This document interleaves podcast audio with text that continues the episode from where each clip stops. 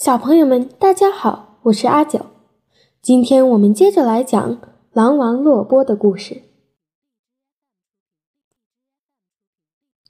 可怜的老英雄，他无时无刻不在寻找自己的亲人。一旦发现了他的尸体留下的痕迹时，就不顾一切的跟来了。他已经被四架捕狼机紧紧的咬住。一点办法都没有。在他四周有好多脚印子，这说明牛群是怎样围在他的旁边，侮辱这个没落的专制暴君，但又不敢跑到他还可以够得到的地方。他在这儿躺了两天两夜，现在挣扎已久，已经精疲力尽了，但是。当我们走近他的时候，他还爬起身来，耸起毛，扯开嗓子，最后一次让那深沉的嚎叫声在山谷中震荡。这是一种求救的呼声，是在召集他的狼群。但是，在他孤立无援、走投无路的时候，一个回应他的都没有。他用尽全部力气扭动着身体，拼命向我扑来。这只能是白费劲，因为他已经被四架残酷的捕狼机控制了，而每一架捕狼机足有三百磅以上。他的每一只脚都被捕狼机的大钢齿咬住了，而且那些大木桩子和链条又都缠绕在一起。搞得他毫无办法。我鼓起勇气，用枪托子去碰他，于是枪托子上面留下的牙齿印，直到今天都还保留在那里。可见他那象牙色的大牙齿是怎样磨啃无情的铁链的。当他想抓住我和我那匹吓得发抖的马的时候，他的眼睛里闪着绿油油的光，充满了憎恨和愤怒，爪子在地上划出了一道很深的沟。但是饥饿、挣扎和不断的淌血，耗尽了他的力气。不久，他便精疲力尽，倒在地上了。栽在他手里的受罪栽殃的人很多。但当准备下手给他报应的时候，我却有了一种良心不安的感觉。好一个老恶棍！你弄死过无数的牛羊，用不了几分钟，你就会成为一大堆臭尸首了，不会有别的结果。说完，我就挥起套索，唰的一声朝他的脑袋扔了过去。但事情可没有那么顺当，要他服服帖帖还差着远哩。不等套索落在脖子上，他便一下子截住了他，使劲这么一咬，那又粗又硬的绳索就被咬成了两段，吊在他的脚跟前。当然，不到万不得已，我不会用枪的，那是最后一招。因为我不想损坏他那张宝贵的皮毛，于是我骑马奔回营地，找来了一个木人和一根新套索。我们先把一根木棍朝这只倒霉的狼扔了过去，狼一下子就咬住了木棍。很快，在它没来得及吐掉的时候，我们的套索已经嗖的飞了过去。并紧紧地套在了他的脖子上。这时候，他那凶猛的眼睛还在闪光。我赶忙喊：“等等，咱们不要弄死他了，要把他活捉到营地去。”现在他一点气力都没有了，因此我们很容易地往他嘴里塞了一根粗棍子，放在他的牙齿后边。然后我们用粗绳子绑住它的爪子，再把绳子系在木棍上。木棍拉牢了绳子，绳子又拉牢了木棍，这么一来，他就没法伤人了。他感到自己的爪子被绑起来以后，就不再反抗了。他一声不响，只是沉静地瞅着我们，好像在说：“得了，你们到底把我给逮住了，爱把我怎么办就怎么办吧。”打那时候起，他也不再理睬我们了。我们牢牢地绑住他的脚。但是他并没有哼哼，也没有叫唤，连脑袋都没有转动一下。接着，我们两个人一起用力，才刚刚能够把他抬到马背上。这时，他的呼吸很均匀，像在睡大觉似的，眼睛又变得明亮清澈了。可是，他并没有朝我们瞧。他紧紧地盯着远处一大片起伏不平的山地，那是他过去的王国。他那叱叱有名的狼群现在已经东离西散了。他一直这样盯着，直到后来马下了坡，走进了山谷，岩石把他的视线切断了。我们一路都走得挺慢。安全地到达了牧场，我们给他上好项圈，套上一根粗链子，并把它拴在牧场的一根桩子上以后，才把绳子解掉。这时候，我才算头一回能仔仔细细地观察它。我发现，以前人们对这位当代英雄或暴君所谈的那些传说。是多么的不靠谱！他的脖子上没有什么金圈儿，眉头上也没有什么表示他与魔王结盟的反十字。不过，在他腰部的一边，我发现了一块大伤疤，据说这是坦纳瑞的狼狗头领裘诺的牙齿印。裘诺在被他弄死在山谷沙地上之前。给他留下了这个伤疤。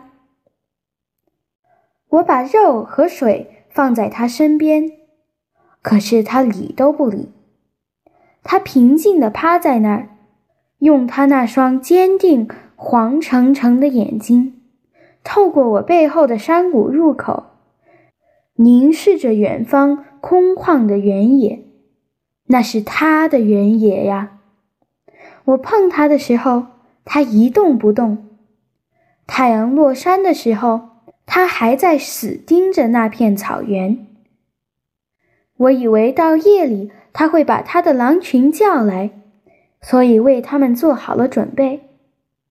可是，他曾在走投无路的时候叫过一次，但一只狼也没有来。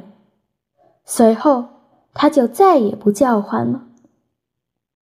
据说，一头狮子被弄得没了气力，一只老鹰被剥夺了自由，或是一只鸽子被抢走了伴侣，都会因为心碎而死去。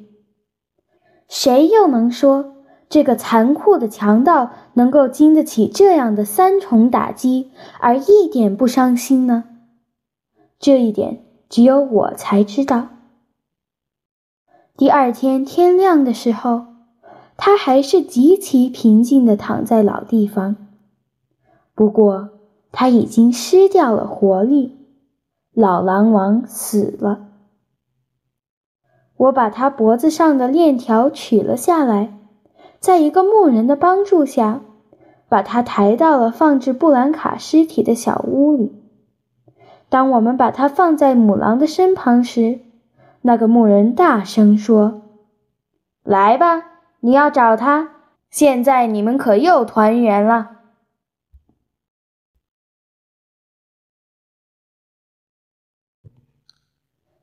Poor old hero! He had never ceased to search for his darling, and when he found the trail her body had made, he followed it recklessly, and so fell into the snare prepared for him. There he lay in the iron grasp of all four traps, perfectly helpless, and all around him were numerous tracks showing how the cattle had gathered about him to insult the fallen despot, without daring to approach within his reach. For two days and two nights he had lain there, and now was worn out with struggling. Yet when I went near him, he rose up with a bristling mane and raised his voice, and for the last time made the canyon reverberate with his deep bass roar, a call for help, the muster call of his band. But there was none to answer him, and, left alone in his extremity, he whirled about with all his strength and made a desperate effort to get to me. All in vain.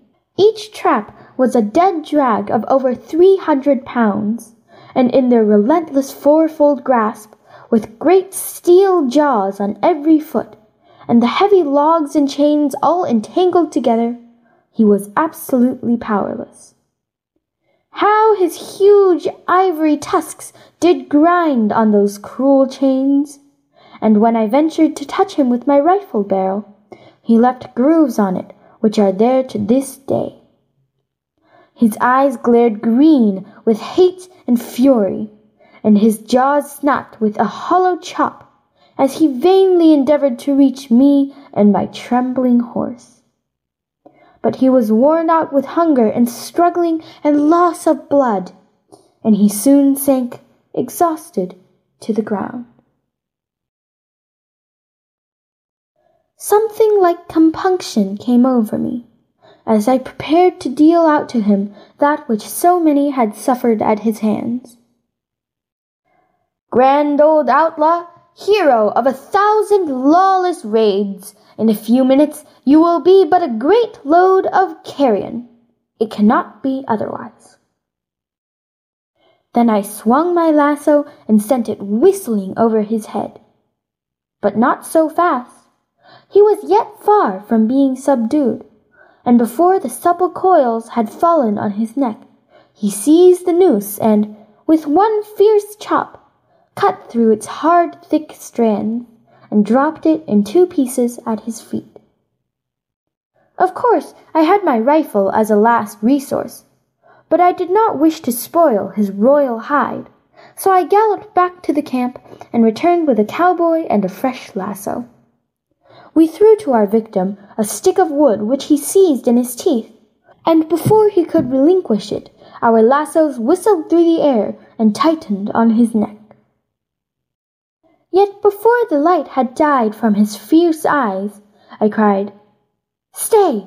We will not kill him. Let us take him alive to the camp.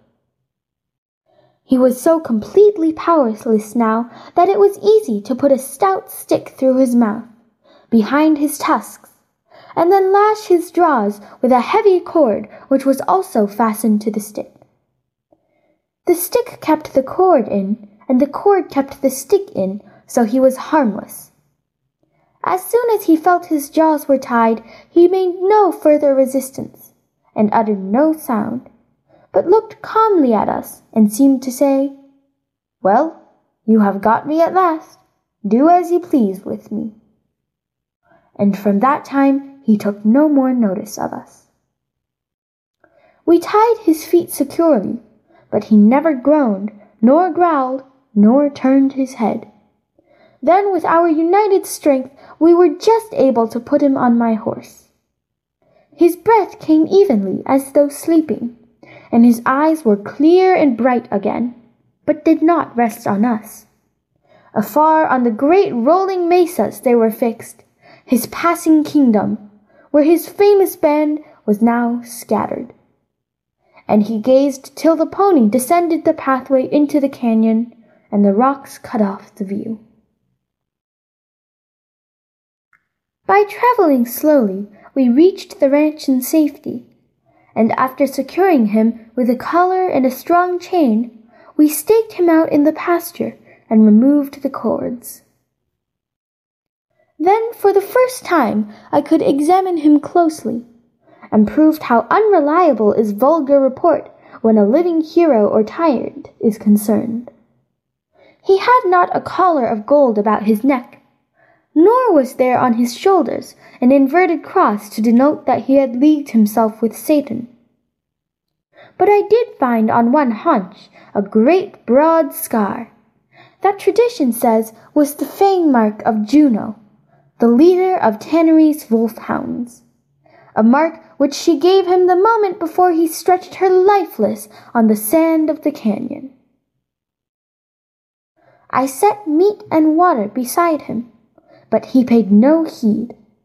He lay calmly on his breast, and gazed with those steadfast yellow eyes away past me down through the gateway of the canyon, over the open plains, his plains, nor moved a muscle when I touched him.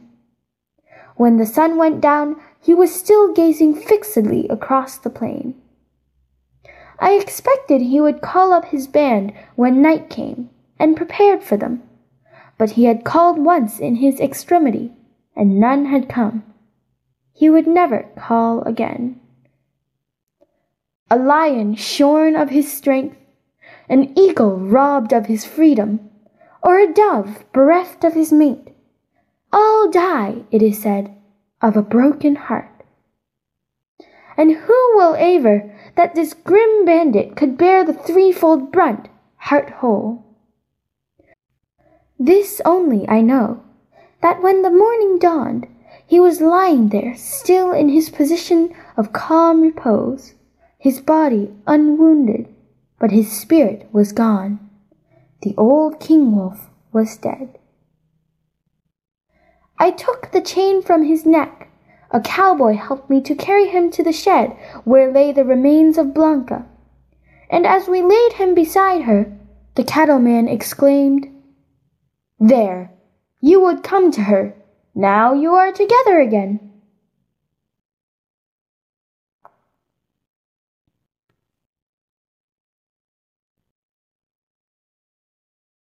好了，小朋友们，狼王洛波的故事已经讲完了。下个星期我们就开始讲一本新的书。下周见。